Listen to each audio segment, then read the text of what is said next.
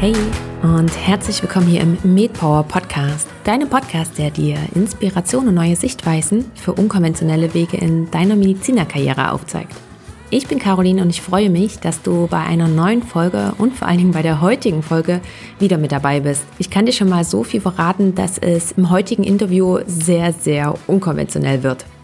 Mein Gast ist Sasan Sangsari und Tja, eigentlich beginnt es schon dabei, dass sein Medizinstudium untypisch ist. Denn er hat vorab noch was anderes studiert, er hat seinen Bachelor und seinen Master gemacht, ist dann erst zur Medizin gewechselt und dann hat er das ganze Studium auch noch in Kanada absolviert. Tja, und zurück in Deutschland war er dann zwei Jahre lang in der Herz-Thorax-Chirurgie tätig, bevor er dann zu Silo gewechselt ist und dort ist er jetzt mittlerweile als Medical Director tätig.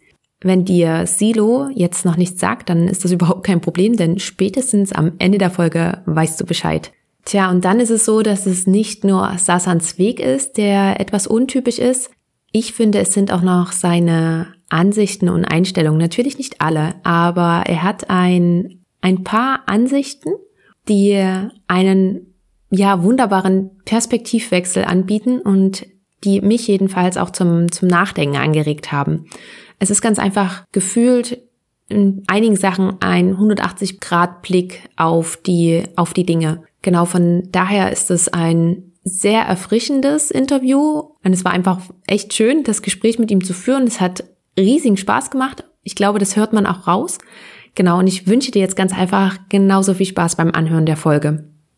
Ich begrüße heute ganz, ganz herzlich hier im Interview Dr. Sasan Sangsari. Ich freue mich sehr, dass du da bist und herzlich willkommen. Vielen Dank, Caroline. Mm, Sassan, bevor wir einsteigen in deinen Weg und dass du uns da ein bisschen mit dran teilhaben lässt, weil es ist ja alles doch etwas untypisch bei dir. Du bist jetzt mittlerweile seit letzten Jahr Oktober bist du bei Silo als Medical Director, hast davor zwei Jahre deine Assistenzarzt-Weiterbildung hier gestartet, nämlich in der Herz-Thorax-Chirurgie. Und dein Medizinerweg fing ja dahingehend schon etwas untypisch an, weil du erstens nicht in Deutschland studiert hast und zweitens auch Medizin erst an dritter Stelle gemacht hast. Du hast zuvor deinen Bachelor gemacht und danach auch noch einen Master gemacht, so und dann erst Medizin und dann hast du wie gesagt Medizin auch noch in Vancouver studiert. Von daher meine Frage zum Einstieg: Warum Medizin an dritter Stelle und warum gerade in Vancouver? Ja, ja, ich habe, äh, glaube ich, abenteuerliche Zwanziger gehabt und äh, habe es nicht darauf abgesehen, äh, so schnell wie möglich ans Ziel zu kommen, sondern wirklich den Weg auch zu genießen. Ähm, ich bin selber in Köln, also in Deutschland, geboren und aufgewachsen und äh, wollte nach dem Abitur ein bisschen mehr äh, die Welt er einfach erkunden und äh, in facettenreicher Art und Weise erleben und dementsprechend habe ich mir auch direkt nach dem Abi erstmal ein Jahr freigenommen und äh, habe da fast ein Jahr in Afrika verbracht und mit äh, verschiedenen NGOs gearbeitet. Und äh, dann hat es sich angeboten für mich, äh, nach Kanada zu gehen und dort zu studieren. Und äh, es ist so, das kanadische Bildungswesen, ähnlich wie das amerikanische, ist so aufgebaut, dass man zunächst einmal ein vierjähriges Bachelorstudium machen muss als Pre-Med, um äh, das, hauptsächlich, das hauptsächliche Medizinstudium dann machen zu können. Von daher war es schon äh, langfristig mein Ziel, Medizin zu studieren. Ich äh, äh, komme auch von einer Medizinerfamilie und kann mich nicht davon trennen, dass das mich äh, äh, dementsprechend beeinflusst hat. Aber ich glaube, es war auch wichtig für mich, dass ich nicht nur Medizin studiere und das das Einzige ist, wonach ich mich ausrichte. Und äh, Kanada hat mir da ein bisschen den Freiraum gegeben, mich auch mit anderen Themen zu beschäftigen. Und äh, ein Aspekt, den ich dann in meinem Masterstudiengang äh, ein bisschen mehr verfolgen konnte, war Philosophie, was für mich schon immer ja meine Denkweise war und äh, dementsprechend ich dann die Möglichkeit hatte, noch einmal tiefer in das Thema einzusteigen, bevor ich wusste letztendlich, dass ich äh, das Medizinstudium dann noch dranhängen wollte. Und ja, dementsprechend äh, habe ich verdammt lange studiert, meine gesamten Zwanziger und dachte mir, solange ich immer in irgendeinem Studiengang drin bin, kann mir keiner sagen, dass ich gerade nichts mache. Dann, äh, ja, so, so ist die Zeit vorangegangen. Und ja, dann zurück nach Deutschland. Ich weiß nicht, ob ich darauf auch schon direkt eingehen sollte. Darf ich, vorneweg noch, darf ich vorneweg noch kurz ähm, dazwischenhaken? War das eine bewusste Entscheidung für dich, in Vancouver auch weiter Medizin studi zu studieren? Also wolltest du dann mein Gedankengang ist bloß, wenn man im Ausland studiert, muss man ja immer schauen, wird es in Deutschland anerkannt oder nicht. Und war deine Intention mit, du studierst in Vancouver, dass du eigentlich auch in Kanada oder in Amerika bleiben willst? Oder wolltest du schon hier als Arzt tätig sein?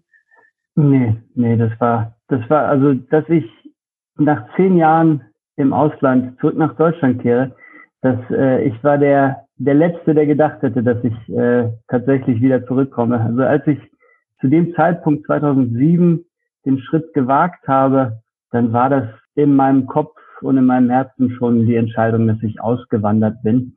Dementsprechend hatte ich auch mich äh, beruflich so ausgerichtet, dass ich in Kanada äh, weiter arbeiten werde und dort meine Karriere aufbauen würde. Okay, und du, äh, du hast es vorhin schon kurz im Vorgespräch erzählt, du bist aus familiären Gründen zurückgekommen. Und wie war das damals für dich? Hattest du auch zwischenzeitlich noch in Kanada gearbeitet oder war das wirklich, du warst fertig mit deinem Medizinstudium und hast dich dann neu orientiert und bist dann zurück nach Deutschland gekommen?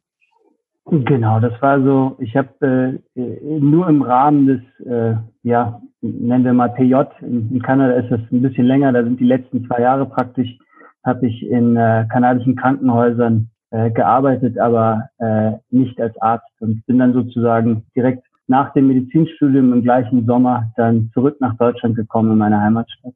Das Ziel war auch, dass du hier als Arzt arbeitest und ganz klassisch sozusagen deine Facharztweiterbildung machst oder hast du da auch schon überlegt, ob du vielleicht in eine andere Richtung gehen willst? Weil du ja gerade schon gesagt hast, in Kanada hast du auch nicht als Arzt gearbeitet in der Klinik. Ja, also es ist, äh, ich glaube, viele sind überrascht, wenn sie merken, wie, äh, wie wenig weitsichtig ich denke in meinen Planungen. Also ich habe äh, ich habe da nicht den großen fünf Jahres oder zehn Jahres Durchblick gehabt, habe ich auch immer noch nicht und ich glaube, werde ich auch nicht haben. Ich habe eher die äh, Erfahrung gemacht, dass es sowieso immer anders kommt, als man denkt und dementsprechend habe ich eine generelle Ausrichtung immer, aber äh, konkret zu denken, in fünf Jahren muss ich das und dies und jenes gehabt haben, damit ich glücklich bin so habe ich mich noch nie aufgebaut oder aufgestellt. Und äh, ich glaube, als ich äh, die Entscheidung getroffen hatte, erstmal zurück nach Deutschland zu kommen, war es sehr ad hoc. Ich habe auch immer noch viele Sachen im Koffer gepackt in Kanada mit der damaligen äh, Erwartung, ja, es kann gut sein, dass ich nach einem Jahr wieder zurück in Vancouver bin. Und ja, jetzt sind drei Jahre vergangen und ich bin immer noch in Deutschland. Also es kommt anders, als man denkt. Und wie war das dann damals, als du hier warst? Hm, hast du noch überlegt, was anderes zu machen oder stand für dich fest, okay, du hast jetzt Medizin studiert, jetzt fängst du auch mit der Facharztweiterbildung an? Ja, das ist auch so eine interessante Frage. Also ich habe während des Studiums oder auch vor dem Studium oftmals äh, mich selbst sagen hören, ich würde gern Medizin studieren, aber ich weiß nicht, ob ich als Arzt arbeiten möchte ähm, das war für die, das war für viele irgendwie verwunderlich. Und äh, ja, also für mich war es primär wichtig, diesen, diese Erfahrung machen zu können, Medizin zu studieren und äh, das, was man lernt und die, die Denkweise und die, äh, ja, das verschiedene Know-how, was man dann bekommt damit, äh, das prägt einen. Und das wollte ich, das wusste ich definitiv.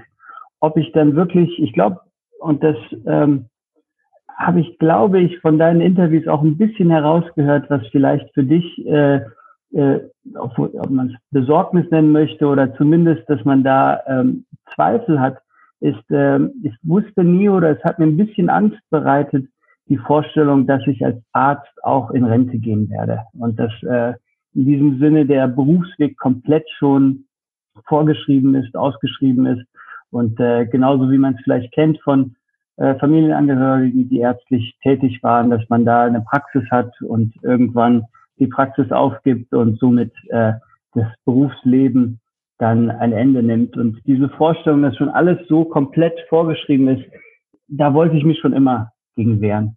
Aber wie genau, das wusste ich nie. Und so langsam findet sich der Vater aber.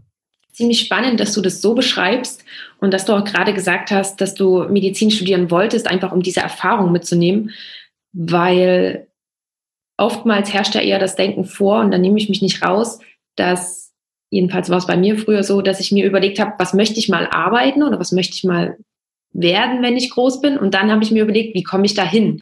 Und also welchen Weg muss ich nehmen? Und nicht ja, ich studiere mal Medizin, weil ich die Erfahrung machen möchte, um dann mal zu gucken, was ich damit mache. Das war, gab es irgendwie in, in, meiner Denkwelt gar nicht. Von daher ist es so spannend, dass es bei dir komplett einmal umgedreht ist. Hm, hast du irgendwie eine Idee, wo dieses Denken herkommt? Oder warum das gerade bei dir so ist? Weil du ja auch gesagt hast, du hast ganz viele in der Familie, die diesen klassischen Weg gegangen sind. Mhm. Ja, ich denke, das hat viel damit zu tun, wenn ich ehrlich genug mit mir selbst bin, dass äh, äh, ich glaube, das ist auch bei vielen so, dass letztendlich man mehr beeinflusst wird von seiner Umgebung, als einem selbst vielleicht recht ist. Oder ob äh, oder äh, dass man selbst vielleicht wirklich so bewusst wahrnimmt. Ich glaube, ich war, es war jetzt nicht ein in, im Sinne von, da ist der Druck da, du musst Medizin studieren, sondern ich war schon äh, ehrlich begeistert aufgrund der Einblicke in das Fach, die ich gewinnen konnte von meiner, von meinem familiären Umfeld.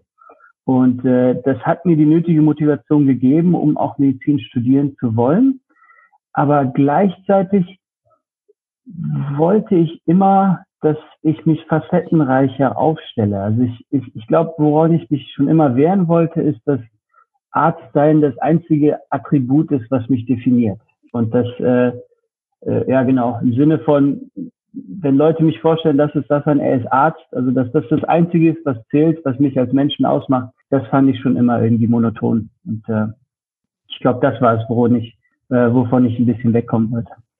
Dann kam dir ja dein Studium, gerade in Vancouver, kam dir ja dann schon zugute, dahingehend, dass du vorher erst einen Bachelor machen musstest, dann noch deinen Master gemacht hast, den Master, wie du vorhin auch gesagt hast, in Philosophie vertiefen konntest und da ja auch mit deiner ähm, Richtung nicht nur das Medizinische, sondern eben auch noch in die, in die Geisteswissenschaft noch mit reingerutscht bist, irgendwie automatisch.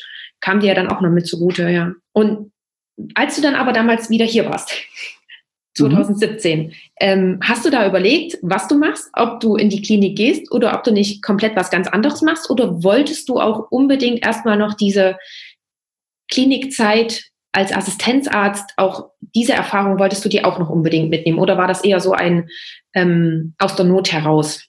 Ja, das war also, wie du schon sagtest, es ist unorthodox, dass man Medizin studiert und schon während des Studiums gar nicht erst die Absicht hat zu arbeiten. Und dementsprechend äh, war es dann auch schon zu komisch, wenn ich mit meinen Kommilitonen geredet habe und gesehen habe, wo, wo geht die Reise hin, dass ich, äh, dass ich gar nicht interessiert war, das stimmt auch nicht. Also ich wollte schon immer letztendlich dann, vor allem in den klinischen Semestern, wo man äh, Patientenkontakt bekommen hat und wo man dann wirklich die Freude an der Arbeit äh, live miterleben kann, da hat mich schon auch mitgerissen und äh, dementsprechend war dann auch äh, das Verlangen groß, dass ich auch mal praktizieren möchte. Die, der Griff in die Herzchirurgie war auch äh, sentimental eher von mir. Das war also die äh, die Abteilung, wo ich letztendlich jetzt zwei Jahre ärztlich tätig war, war eine, wo ich äh, äh mit 14 Jahren in einem Betriebspraktikum auch äh, drei Wochen mal war. Und äh, da wurde mein Vater auch vor zig Jahren operiert. Und es war letztendlich äh, Heimat für mich. Und zurück nach Köln zu kommen, war auch sehr gekoppelt mit dieser Idee, dann in der Herzchirurgie an der Uniklinik Köln äh, tätig sein zu können. Du hast es vorhin auch schon ganz kurz gesagt, du hast auch mit deiner Rückkehr aus Kanada einen Präsidentsfall geschaffen, in dem Aspekt, weil du ja kein, keine deutsche Approbation hast. Mm, kannst du da noch einmal ganz kurz nur darauf eingehen, wie lange können wir uns da diesen bürokratischen Weg vorstellen oder wie, wie anstrengend war das auch oder war das im Endeffekt doch recht einfach für dich zu sagen, hier, ich habe ähm, die, äh, die kanadische Approbation und äh, ich kann jetzt trotzdem hier arbeiten. Wie, wie war das damals? Ja, also es ist so, ähm, es war wirklich ein Neuland, das habe ich auch gemerkt. Also je, je mehr ich äh, äh, mit den Behörden äh, in Kontakt war, äh, stellte sich immer mehr heraus, dass sie selber noch gar keinen einzigen Erfahrungswert hatten mit kanadischen Medizinstudiumsabsolventen und daher selber oftmals überfragt waren, wie das Prozedere sein wird. Letztendlich habe ich äh, als ich mich entschieden habe oder mit der Idee gespielt habe, äh, zurückzugehen erstmal nach Deutschland, als ich mit Medizinstudium 2017 fertig war, äh, wurde mir da eine zweijährige Berufserlaubnis gegeben. Und mit der zweijährigen Berufserlaubnis in der Tasche und der damaligen Vorstellung, ich möchte sowieso wahrscheinlich nur ein Jahr erstmal zurück in Deutschland sein und dann vielleicht wieder zurück nach Kanada, dachte ich, die, die Gelegenheit nehme ich wahr. Und äh, was dann an, an rechtlichen Konsequenzen das mit sich zieht, um zu versuchen, wirklich äh, das Studium komplett anerkannt zu bekommen, eine volle Berufserlaubnis, uneingeschränkte Berufserlaubnis zu bekommen. Das habe ich, glaube ich, etwas unterschätzt ähm, im Sinne von, dass ja die, die Wege da einfach noch zu unbewandert waren, dass sich da äh, die Bürokratie schon eingependelt hat. Also ich glaube, der Schritt von Kanada nach Deutschland ist ein seltener, was das Medizinstudium angeht. Und dementsprechend äh, war da auch kein, äh, kein großes Interesse da zu gucken, wie kann man den Weg frei schaufeln, da es ja nicht hunderte von Medizinstudiumsabsolventen gibt, die gerne dann von Kanada nach Deutschland kommen möchten. Und ja, das, ähm, um, um es kurz zu fassen, ich habe viele Sachen in den zehn Jahren, wo ich in Kanada war, äh, vermisst was Deutschland angeht, aber die, die deutsche Bürokratie, das ist nochmal ein anderes Kapitel. genau, das wollen wir ja auch nicht weiter vertiefen. Aber noch eine Frage dazu, musstest du hier nochmal irgendwie eine Prüfung ablegen und nochmal ein Staatsexamen nachholen oder wurde dir deine Approbation vollständig anerkannt? Nein, das war so, das ging relativ flott, fast schon zu flott, um ehrlich zu sein. Da war ich selber überrascht mit dem Schreiben, dass ich schon an der Herzchirurgie eine Stelle angeboten bekommen hatte, wurde mir da, glaube ich, innerhalb von ein oder zwei Wochen eine zweijährige Berufserlaubnis äh, äh, geteilt und dementsprechend habe ich dann nichts weiteres mehr machen müssen, außer die Koffer zu packen, nach Deutschland zu kommen und, und anfangen zu arbeiten. Okay, sehr schön. Mm, bevor wir da weitermachen, wollte ich dich noch mal ganz kurz fragen, wie war das damals in Kanada und speziell auch in Vancouver zu studieren? Gab es da irgendwelche Hürden, gerade was die, was die Bewerbung anging? Oder musstest du da noch irgendwie was nachweisen? Oder war das doch recht einfach als Deutscher in Kanada für längere Zeit auch zu studieren, nicht nur für ein Erasmus-Semester oder ein Erasmus-Jahr? Mhm. Ja, ich habe äh, tatsächlich eine Doppelstaatsangehörigkeit. Also das war auch notwendig, dass man äh, einen kanadischen Pass hat oder zumindest eine Permanent Residency, um äh, überhaupt ins Medizinstudium angenommen werden zu können. Also da ist auch, auf der Seite gibt es auch eine bürokratische Hürde, ähm, die ich zu dem Zeitpunkt hatte. Und das, äh, das war schon eine Grundvoraussetzung. Ja, okay, okay. Und dann war es dann sozusagen, als ob du dort als normaler kanadischer Bürger dich für die Uni eingeschrieben hast. Also war das dann aufgrund dieser Hürde, die du dann schon genommen hast, recht einfach dort zu studieren. Genau, ohne ging es nicht. Und das ist auch, also ich glaube, von den 200 Kommilitonen in meinem Jahrgang war ich auch der Einzige, der nicht äh, in Kanada zur Schule gegangen ist und dann dort Medizin studiert hat. Also ich, äh, es ist auch wieder ein, ein unorthodoxer Werdegang gewesen für die, ja. für die dortigen Verhältnisse. Und wieso hast du dich dann gerade für Rotterdam entschieden, um deinen Master zu machen?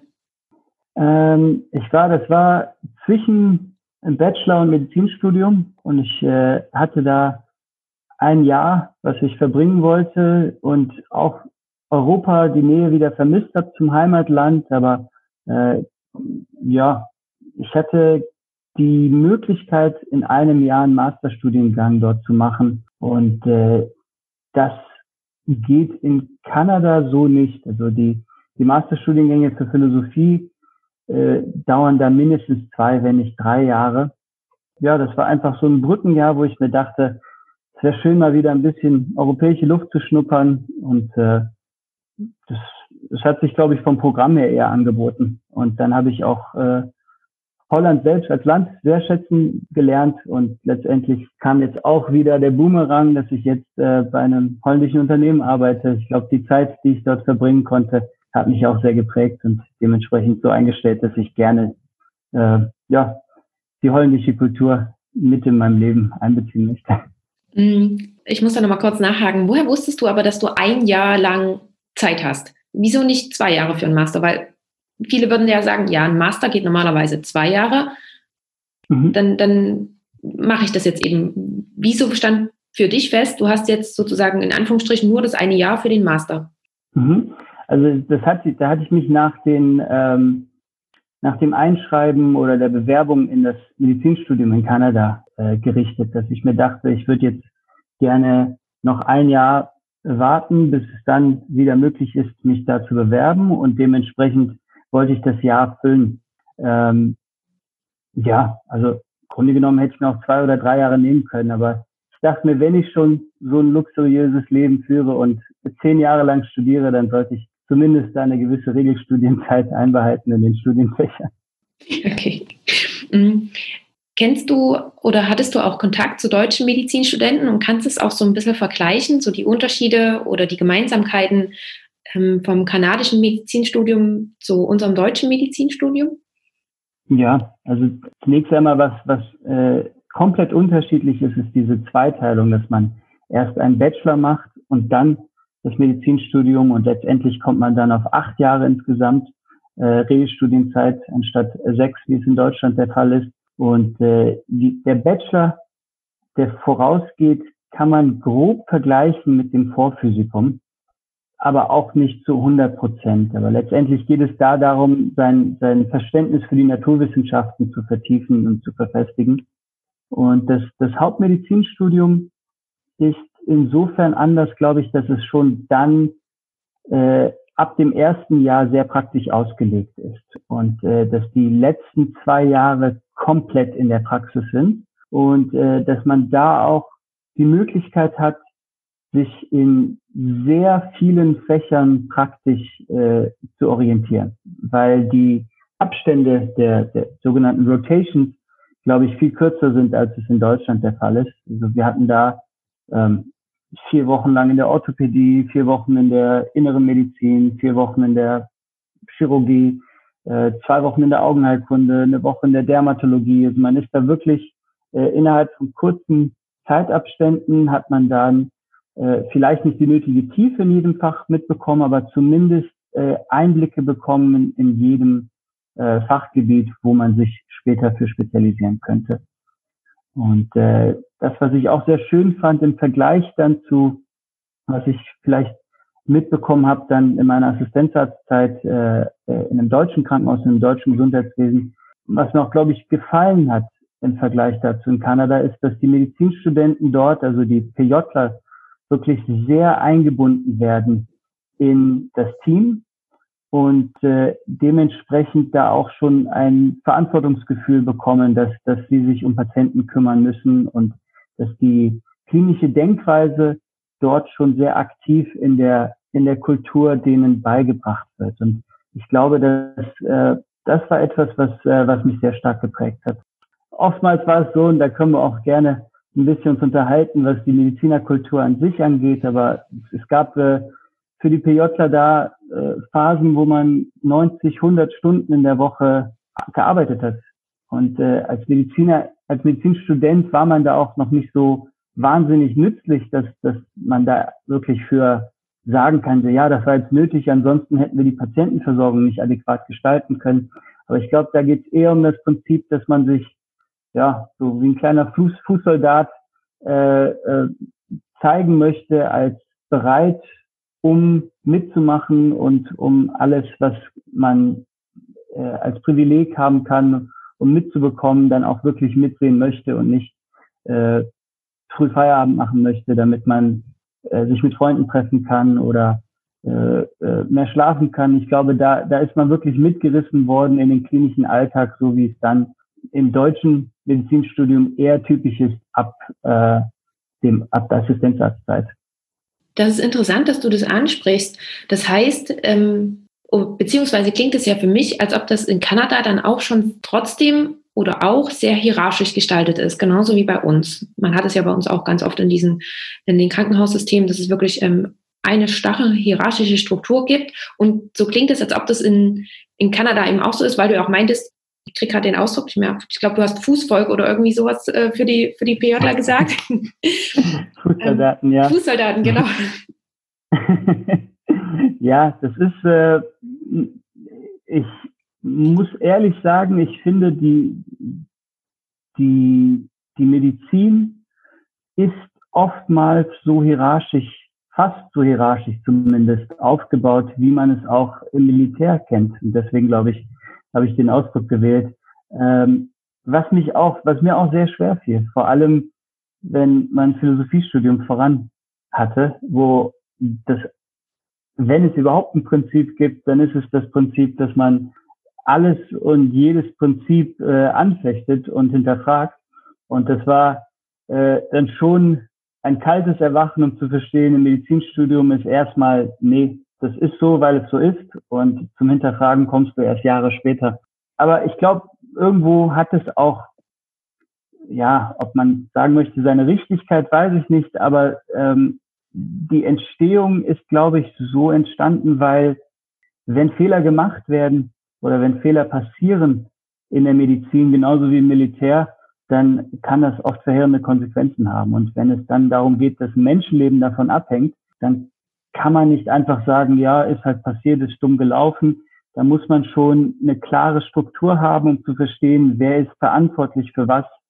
Vor allem, wenn was schief läuft, muss man verstehen, wer hätte dafür sorgen müssen, dass es nicht schief läuft. Und ich glaube, das ist einer der Gründe, warum letztendlich Medizin so hierarchisch aufgebaut worden ist mhm. oder die, die hierarchische Kultur sich so etabliert hat.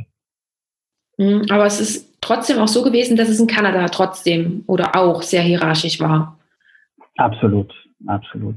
Das habe ich noch mehr im Vergleich zu Deutschland habe ich gemerkt, die Kanadier sind da wirklich, also das Medizinstudium an sich äh, ist, glaube ich, überall mehr oder weniger gleich. Also die, das Anatomiebuch ist immer das gleiche, das Physiologiebuch ist immer das gleiche, die, die ganzen Organe und äh, wie sie funktionieren, da kommt es eigentlich nur darauf an, auf einen selbst, wie viel man büffelt und wie sehr man ins Detail gehen möchte, um das Thema wirklich gründlich zu verstehen. Aber was, äh, was mir mitgegeben worden ist und was ich auch heute noch sehr zu schätzen weiß im kanadischen Bildungswesen, im Medizinstudium, ist, dass da wirklich auch eine sehr hohe Arbeitsmoral äh, schon von direkt vom PJ aus äh, in einen äh, hinein indoktriniert wurde in dem Sinne.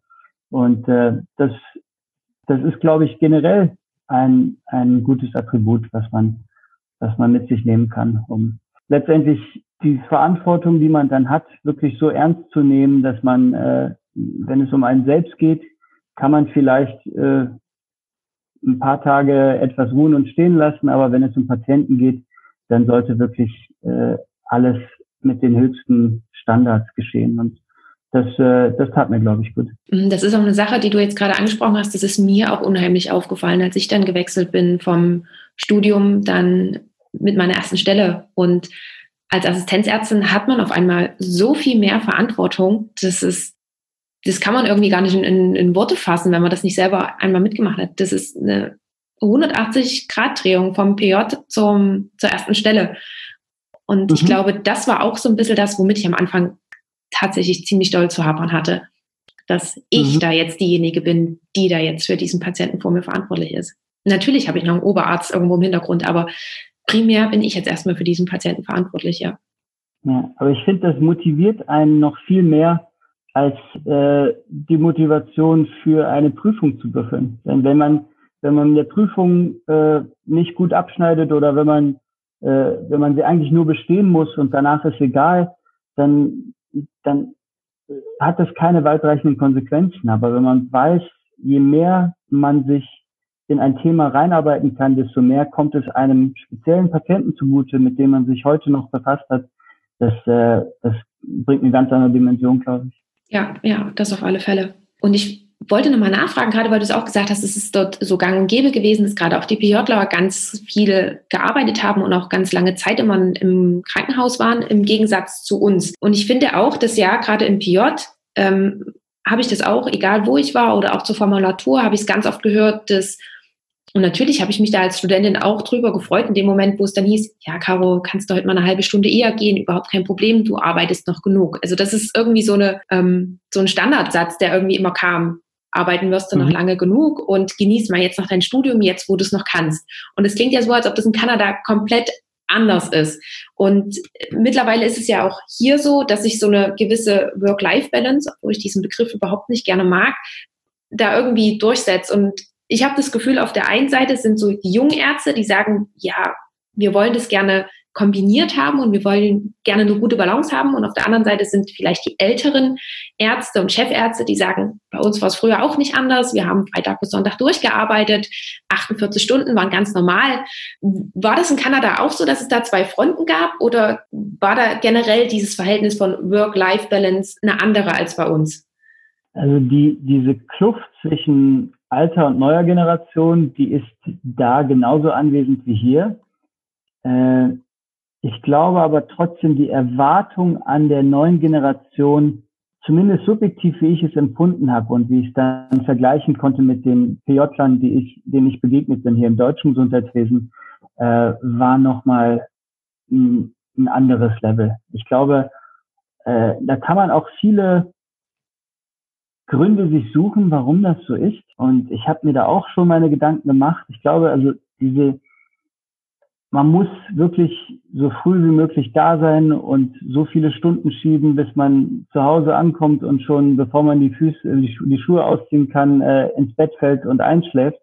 Ähm, das hat mehrere Hintergründe. Zum einen denke ich, ist es wirklich äh, irgendwo hat es seine Berechtigung, dass man verdammt viel lernen muss, weil es verdammt viel äh, äh, Lernmaterial ist. Und wenn man, ich sag mal, nur die Hälfte der Zeit arbeiten sollte, dann kriegt man nur die Hälfte der Fälle mit und dementsprechend würde es rein rechnerisch doppelt so lange dauern, bis man dann genauso qualifiziert ist oder genauso viel äh, äh, gelernt hat. Äh, zum anderen ist es, glaube ich, so, dass eine gewisse Kontinuität äh, wichtig ist im, im Krankenhausalltag, denn mit jedem Shift Change, also mit jedes Mal, wo man eine Patientenübergabe macht, geht wertvolle Kommunikation verloren und da ist auch, glaube ich, eine, äh, eine Devise, die, die sagt, man, man muss äh, man muss diese Kontinuität bewahren, indem man längere Dienste hat und nicht alle vier, fünf oder alle acht Stunden wechselt, damit der Patient da besser was von hat.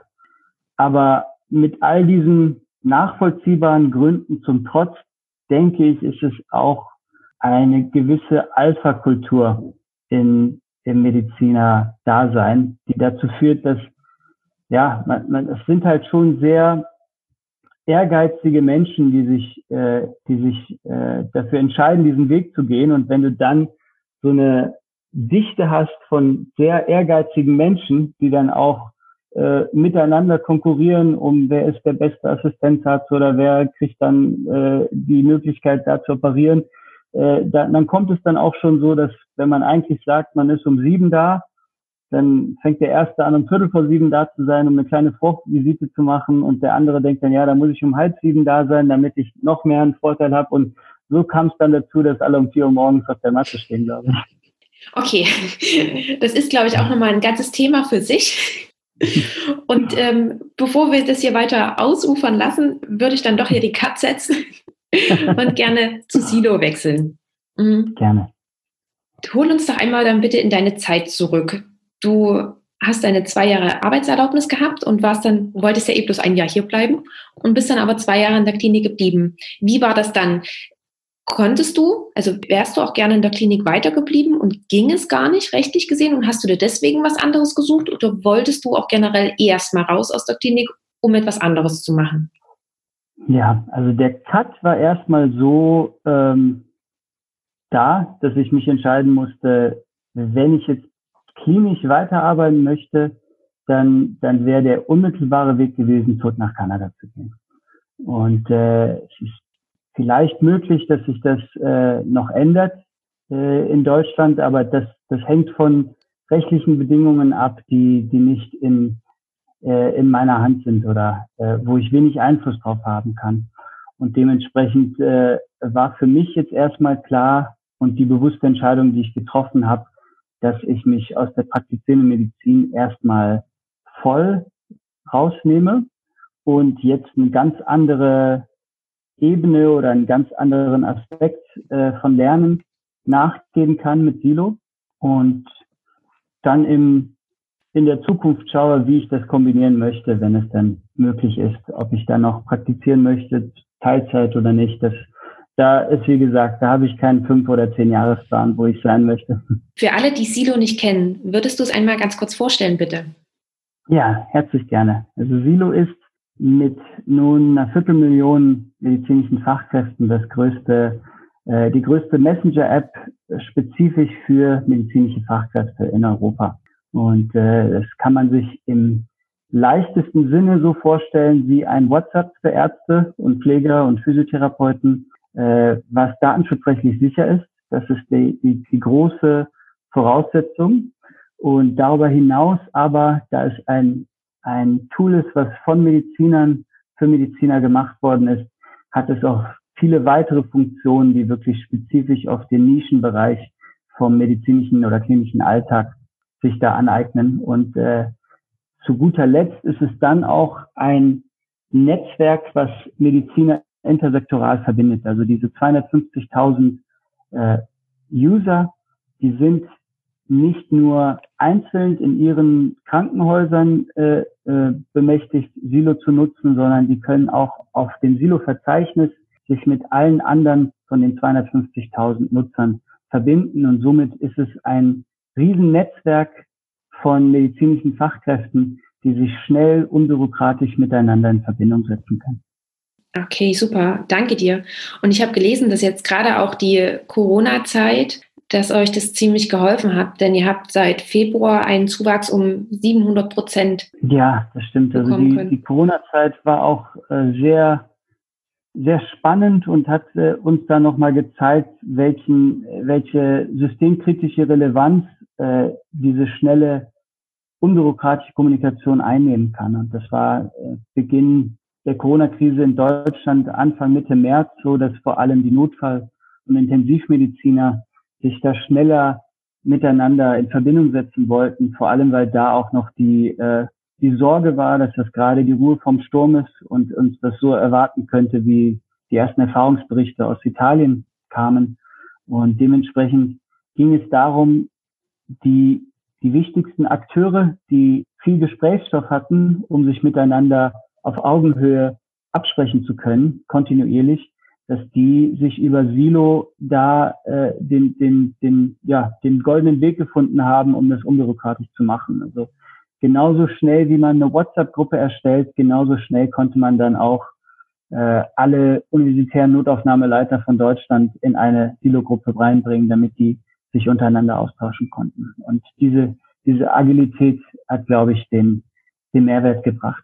Das war ja aber für dich bestimmt kein leichter Einstieg. Ich meine, du hast im Oktober letzten Jahres angefangen, warst gerade mal dann seit ähm, knapp einem halben Jahr da und dann kam schon diese anstrengende Phase, diese Phase des Umbruchs. Ähm, ich würde aber, bevor wir darauf zu sprechen kommen, gerne noch weiter vorne einsetzen, nämlich wie bist du überhaupt zu Silo gekommen?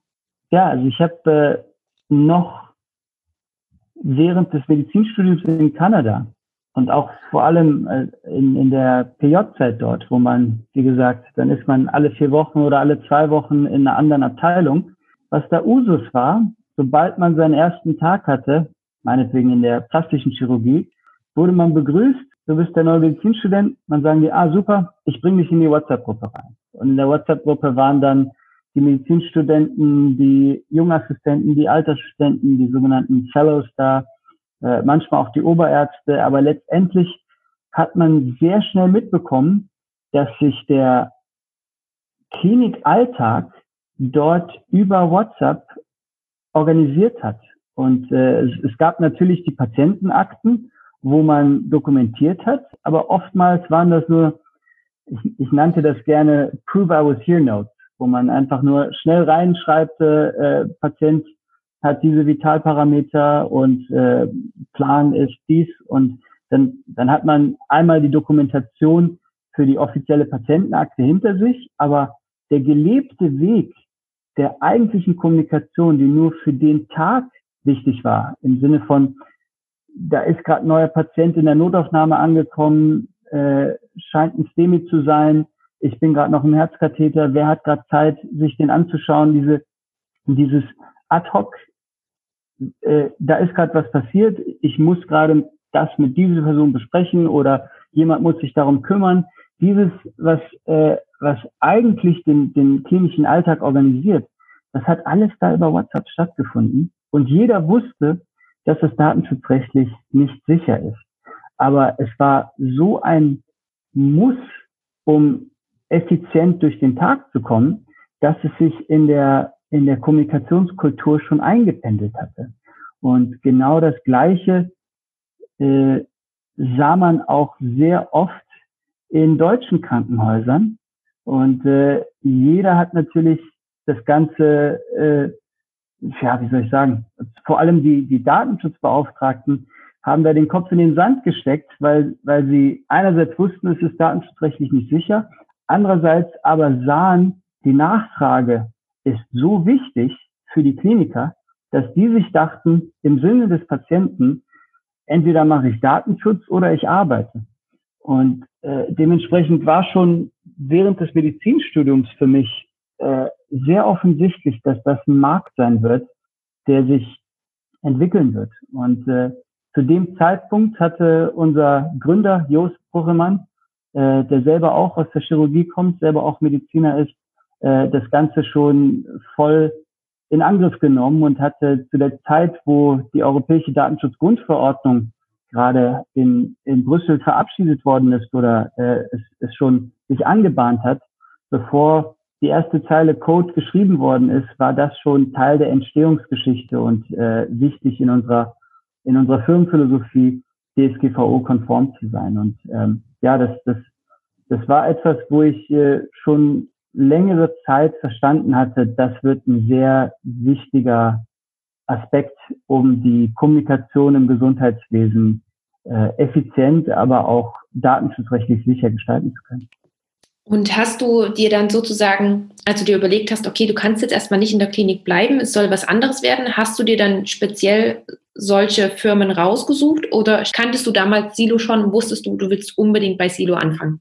Ich habe also ich habe keine Bewerbungsgespräche gehabt irgendwo. Ich habe mir gar keine Firmen rausgesucht. Ich war es war ein sehr organisches äh, Verhältnis, was sich aufgebaut hat mit Silo und den den Gründern und den den Machern da drin. Und das ist wirklich äh, eine spannende Zeit für die Jungs und Mädels und äh, wie das Ganze sich gerade am Aufbauen war. Und äh, ich war eher mit ja, wie soll ich sagen, das, das war so eine organische Entstehungsgeschichte, wo ich gemerkt habe, die, da ist gerade eine riesen Nachfrage. Das äh, Projekt oder die, die Firma hat sich innerhalb kürzester Zeit in Holland komplett etabliert, wo es nach 2016 kam die App raus, 2018 war es schon der gelebte Weg im holländischen Gesundheitswesen, so dass äh, es in jedem Krankenhaus äh, genutzt wird, 70 Prozent der Hausärzte es nutzen. Und äh, das hat einen schon einen klaren Einblick darüber gegeben, wie es weitergehen wird und dass, äh, dass die gleichen Tendenzen auch oder die gleichen Möglichkeiten für, für das deutsche Gesundheitswesen bestehen. Und dann, als ich, als mir das Vertrauen geschenkt wurde, mitmachen zu dürfen und äh, äh, zu gucken, wie man das Erfolgsrezept, was in Holland und Belgien schon so gut klappt, auch zu versuchen, in Deutschland anzuwenden. Das fand ich so spannend, dass ich da mitgerissen worden bin. Aber wie kann ich mir das dann vorstellen? Du hast gerade gesagt, es ist organisch gewachsen. Das heißt, du hast mhm. Kontakt aufgenommen mit den Silo-Gründern und aufgrund dieser ähm, Zusammenarbeit oder Kommunikation, die ihr da hattet, ist das Vertrauen so weit gewachsen, dass sie dir dann irgendwann die Stelle angeboten haben, ohne dass du dich aktiv da bewerben musstest.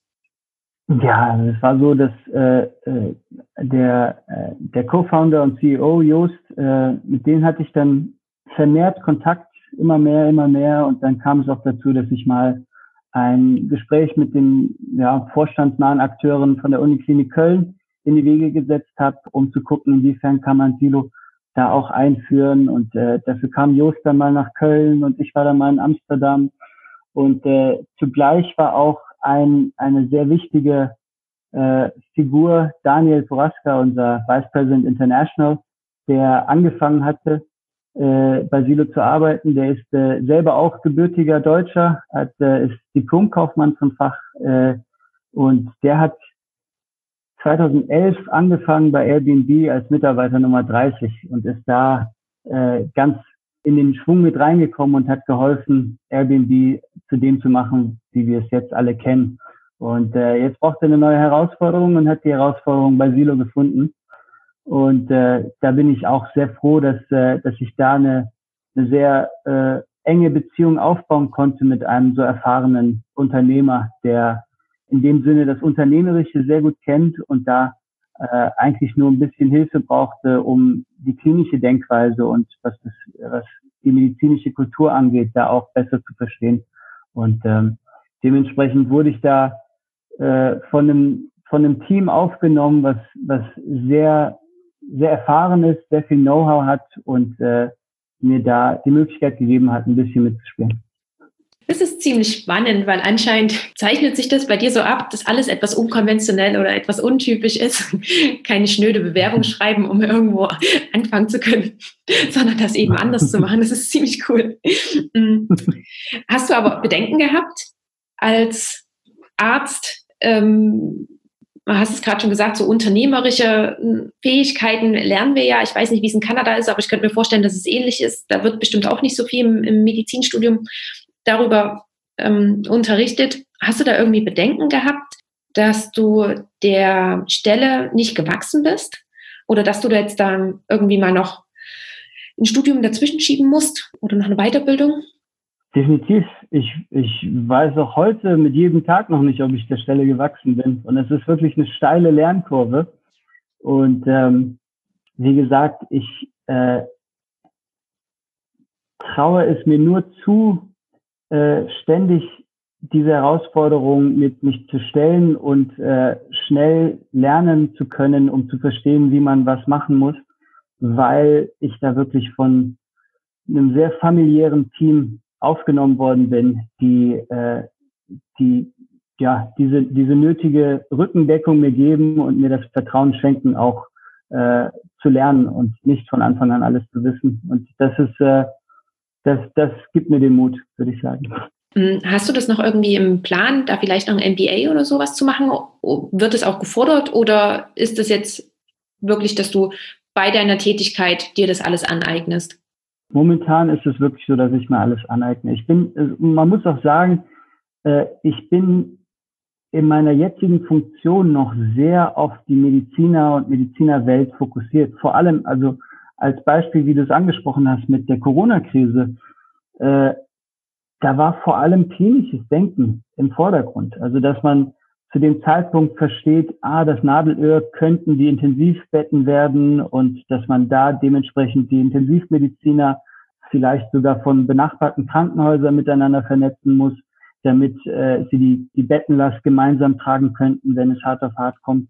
All diese äh, Entscheidungen oder die, die, die Versuche, einen Mehrwert zu bieten, um äh, mit Kommunikationsmitteln zu helfen, effizienter äh, die, die Situation zu meistern, das sind ja alles klinische Herausforderungen irgendwo. Und ich glaube, du merkst auch vielleicht im klinischen Alltag, oftmals sind die Probleme, die man bewältigen muss, keine direkten Patientenprobleme, sondern eher Prozessprobleme. Also und dementsprechend ist das irgendwo schon, sehe ich es als Erweiterung des klinischen Denkens, auch wenn man keine Patienten gerade konkret anfasst. Und äh, darauf fokussiere ich mich immer noch und dementsprechend habe ich da auch äh, die, äh, die Vorstellung, dass das medizinische Denken da äh, die Hauptrolle spielt, was die gesamten kaufmännischen und Personalverwaltungs- und, äh, äh, und äh, weiteren Aspekte angeht, äh, in die ich noch hineinwachsen muss. Da, wie gesagt, ist da äh, eine, eine große Mentorfunktion, die ich äh, bekomme, ist von äh, Daniel Turaska, unser VP International, der, der, ja, also ich meine, ich könnte mich jetzt für einen MBA-Studiengang einschreiben parallel oder ich kann lernen, wie jemand, der ein, ein Milliardenunternehmen mitgeholfen hat aufzubauen, äh, zu gucken, wie er es macht. Und ich glaube, da kriege ich schon eine sehr, ähm, sehr gewinnreichende Bildung, indem ich einfach verstehen kann und zugucken kann und learn on the job. Es ist ja auch immer noch mal was anderes, wenn man von einem Mentor lernt, als wenn man sich das ähm, anders irgendwie aneignet oder angeeignet bekommt. Und du hast es gerade schon angesprochen, ähm, dass du gerade so in diesem Abschnitt bist, sozusagen in der Schnittstelle zu dem ganzen medizinischen. Du bist ja auch als Medical Director bei Sido angestellt. Ähm, wie können wir uns denn so einen typischen Tagesablauf bei dir vorstellen? Was gehört alles dazu? Und du hast es jetzt gerade schon angesprochen, das Corona-Beispiel, was da zu deinen Tätigkeiten gezählt hat. Ähm, was zählt noch alles mit dazu? Mhm. Also sind, ich treffe mich weiterhin noch sehr viel und sehr oft mit Medizinern. In der Corona-Zeit eher telefonisch als äh, in Person. Äh, ja, als Beispiel heute Nachmittag äh, fahre ich zum Gesundheitsamt Düsseldorf und da ist der, der Amtsleiter äh, des Gesundheitsamtes NRW und äh, die, die, die leitenden Notärzte des Rettungsdienstes NRW, die äh, versuchen möchten, Silo effizient reinzubringen in den Rettungsdienst beziehungsweise in den Notaufnahmen, um zu verstehen, wie kann man möglicherweise das Ausbruchsmanagement jetzt bei Corona-Fällen äh, besser gestalten, indem man sich mit Silo vernetzt. Und das sind so die, die, wie gesagt, weiterhin die, die klinischen Aspekte, um zu verstehen, wo besteht ein akuter Gesprächsbedarf oder äh, wo, wo müssen Akteure sich schnell und unbürokratisch miteinander in Verbindung setzen, damit äh, die Patientengestaltung äh, oder die Patientenversorgung gewährleistet ist oder effizient darüber kommt. Und äh, das sind so die, die Hauptaspekte, auf die ich mich fokussiere. Äh, mittlerweile gibt es auch mehr und mehr Public Policy äh, Meetings, ob das jetzt mit der Thematik ist oder mit der Bundesärztekammer oder Kassenärztlichen Bundesvereinigung, wo wir dann auch verstehen, wie können wir mit den den, äh, den großen Institutionen, die letztendlich das Gesundheitswesen äh, äh, als Ganzes repräsentieren, äh, besser zusammenarbeiten, um da ähm, die, die, ja, die Beziehung aufzubauen, um, äh, um flächendeckend eine Einführung in Deutschland äh, durchführen zu können. Hm, okay. Das heißt, ein, äh, ein typischer Tag ist bei dir vor allen Dingen entweder durch Meetings strukturiert oder dann durch äh, Homeoffice wahrscheinlich, oder? Ähm, also ihr habt auf alle Fälle in, in Amsterdam ist der Hauptsitz und ihr habt wahrscheinlich in Köln auch noch ein, ein Büro, oder? Ich, ich bin gerade in Köln und bin im Homeoffice und äh, äh, so habe ich die Corona-Zeit auch verbracht. Ich bin, wenn es keine Risikobeschränkungen äh, gibt, äh, auch des Öfteren in Amsterdam und bin da mit dem Team. Äh, und oftmals ist es auch so, dass man viel rumreist. Also jetzt vor allem wo sich die, die Corona-Einschränkungen ein bisschen lockern, gibt es auch viele Meetings an. Oftmals sind das dann Chefärzte oder Vorstandsvorsitzende von Unikliniken oder anderen Krankenhäusern, die äh, beabsichtigen, Silo flächendeckend in ihrer Organisation einzuführen und da äh, man versucht, den Prozess miteinander zu besprechen und zu gestalten. Okay. Und man hört es schon so ein bisschen raus aus dem, oder man hört es ziemlich stark raus aus dem, was du erzählst, aber ich möchte die Frage trotzdem stellen. Du bereust es nicht, den Wechsel von der klinischen Tätigkeit jetzt zu Silo, oder? Nein, also jetzt fast ist es schon ein Jahr her. Im Rückblick, sagen wir mal so, ist, es war eine Überwindung, nicht, da war ja die große Frage, wenn ich jetzt erstmal weiter praktizieren möchte, unmittelbar, äh, zurück nach Kanada zu gehen. Und da habe ich mich bewusst dagegen für entschieden, aufgrund der Möglichkeit, die ich mit, mit Silo gesehen habe. Und das ist so ein bisschen so, ja, if you, if you get offered a seat in a rocket ship, don't ask which seat, just get in. Und äh, jetzt ein Jahr später und all das, was passiert ist und äh, so wie ich äh, das Gefühl habe, Mehrwert schaffen zu können, auch klinisch, äh, ohne dass ich praktiziere, ähm, finde ich sehr spannend. Wenn ich äh, jetzt die Wahl habe, wieder komplett praktizieren zu können oder komplett bei Silo zu bleiben, dann äh, ist erstmal die Wahl für mich, komplett bei Silo zu bleiben. Äh, wie das sich in der Zukunft gestaltet, das kann ich mir noch nicht ausmalen. Ich glaube, irgendwann kann ich mir vorstellen, wird mir der, der unmittelbare Patientenkontakt schon eher fehlen, so dass ich gerne sehen möchte, ob man das irgendwie kombinieren kann, sei es äh, ob man ein paar Schichten als Notarzt im NEF mitfährt oder irgendwie anders äh, sein, sein, äh, ja, seinen Patientenkontakt pflegt. Äh, ich glaube, das ist auch wichtig, irgendwo diese Nähe am praktizierenden Beruf noch behalten zu können. Ich kann mir vorstellen, wenn man dann fünf, zehn Jahre aus der praktizierenden Medizin raus ist, dann, dann ist man zu weit davon entfernt, um wirklich noch nachvollziehen zu können, was es bedeutet.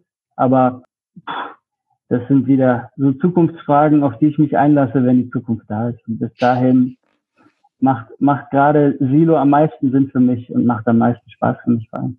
Ich wollte dich mich eigentlich noch fragen, ob du dir vorstellen könntest, zurück in die Klinik zu gehen, aber das, das haben wir gerade besprochen. Und wenn, dann sollten wir vielleicht in fünf Jahren nochmal ein Interview führen, um zu gucken, wie weit du dann bist. Ähm, gibt es denn auch die Möglichkeit, falls jetzt jemand zuhört und sich denkt, Silo, das klingt unheimlich spannend, vielleicht äh, hat es der oder diejenige auch schon ausprobiert, ähm, bietet ihr Praktikas an oder kann man bei euch mal mit reinschnuppern? Definitiv. Das ist, äh, also wir sind, wie gesagt, was das, das, was mich am meisten zu Silo hingerissen hat, äh, äh, es ist ein verdammt gutes Produkt und das Produkt spricht für sich selbst und das kann sich jeder äh, medizinische Fachkraft auch entsprechend kostenlos von einem App Store oder Google Play Store runterladen. Äh, aber abgesehen davon, dass es ein cooles Produkt ist, äh, ist es ein verdammt cooles Team, was wir haben. Und das macht eigentlich den Spaß der Arbeit aus. Und wir sind da sehr offen. Also äh, offene Einladung an jeden, der das hört und der äh, das gerne wahrnehmen möchte, kann sich mit mir oder äh, auch jedem anderen äh, über Silo in Kontakt senden. Und wenn jemand gerne mal für ein Praktikum nach Amsterdam kommen möchte, ist das, äh, ist das glaube ich, sehr offen für uns. Und da würden wir uns drüber freuen, auf jeden Fall. Super, danke. Ich würde, wie immer, packe ich einfach alles in die Show Notes. Und wenn sich jemand angesprochen fühlt, der kann sich ja dann bei dir melden. Ähm, bevor wir jetzt zum Ende gehen, und ich möchte dir auch gerne meine drei Abschlussfragen stellen, noch eine Frage an dich, ob du noch irgendetwas hinzufügen möchtest, ob es noch etwas gibt, was wir noch nicht besprochen haben, was dir aber irgendwie am Herzen liegt. Hm, fällt mir gerade spontan nicht ein. Okay. Dann fange ich mit meiner ersten Abschlussfrage an, nämlich ob du eine Buchempfehlung für uns hast. Puh, das ist, also ich glaube, ich mag immer das Buch, was ich aktuell lese. Ja. Das, gerade, das, das ist gerade zufällig bei mir am Schreibtisch hier. The Tyranny of Merit von Michael Sandel. Das ist eher philosophisch, das ist kein Medizinerbuch. Das, da kommt noch mein, äh, meine philosophischen Hobbys kommen manchmal noch raus. Hast du es schon ganz durchgelesen oder bist du noch mittendrin? Na, ich bin erstes dritte. Okay. Aber, Aber du kannst es schon empfehlen. Definitiv, ja. Ich kenne den Autor auch gut. Von okay. daher. Gut. Sehr gut, danke dir. Mm, die nächste Frage ist, wo siehst du uns Ärzte oder den Arztberuf in 10 bis 15 Jahren? Puh. Hui. Ähm, zunächst einmal, bevor ich die Frage konkret beantworte, denke ich, also es, es ist für mich immer, ich muss immer ein bisschen lächeln, wenn ich sehe, dass jemand sich als Zukunftsexperten ausgibt, weil ich glaube, sowas gibt's nicht. Es gibt Leute mit mehr und Leute mit weniger Vorstellungskraft. Und äh, die Leute, die äh, viel Vorstellungskraft haben und entsprechend auch an gewissen Hebeln sind, um die umzusetzen, die, die die werden die Zukunft der Medizin auch weiter gestalten. Und dementsprechend ist es noch sehr offen und ist nicht schon in Stein gemeißelt, wie das Ganze sich, sich abspielen wird in den nächsten Jahren. Ähm, eine Sorge, würde ich sagen, die ich manchmal habe, ist, dass also wir, wir sehen die Digitalisierung als sehr, äh, als, als definitiv unausweichlich, das, da stimme ich auch zu, aber wie genau sich das abspielt und ob es tatsächlich patientenorientierter wird, auch wenn das ein Buzzword ist, was alle nennen, ist mir nicht ganz klar oftmals. Und das liegt daran, dass ich merke, dass der, der höchste Stellenwert darin gesetzt wird, was ja auch eigentlich Hauptwerk der Medizin ist, Diagnose zu stellen und Therapieentscheidungen zu treffen aber es wird so als intellektuelle Herausforderung dargestellt, dass alles bis zum Weg der Diagnose und bis zur Therapieentscheidung eigentlich nur äh, Mittel zum Zweck sind. Und dementsprechend, also um, um es ein bisschen handfester zu machen, äh, in meiner Zeit in der Herzchirurgie, als ich äh, ab und zu mal die Aufnahme gemacht habe von neuen Patienten, die uns aus der Kardiologie geschickt worden sind, da war ja äh, die wurden ja schon mit der präoperativen Diagnostik komplett aufbereitet. Also da war ein Echo-Befund mit dabei, der mir tausendmal mehr erzählen konnte, als wenn ich mein Stethoskop auf das Herz lege und versuche zu auskultieren. Äh, da waren Arztbriefe mit vollständigen Anamnesen dabei, die ich mir nur durchlesen musste und dann brauche ich auch gar nicht mehr mit dem Patienten zu sprechen und zu verstehen, äh, wie war das für ihn. Und dieses, dass alle Informationen schon vor uns bereitstehen, so dass wir mit dem Patienten nicht mehr reden müssen und die Patienten nicht mehr anfassen müssen, die, die machen mir ein bisschen Sorge, dass wir unsere Soft Skills verlieren. Weil, weil wenn, ich glaube, es ist ein Unterschied, sich um Patienten zu kümmern, indem ich mir deren Laborwerte anschaue, deren Bildgebung anschaue, die Arztbriefe durchlese und den Patienten auch wirklich das Gefühl geben, dass ich mich um ihn kümmere.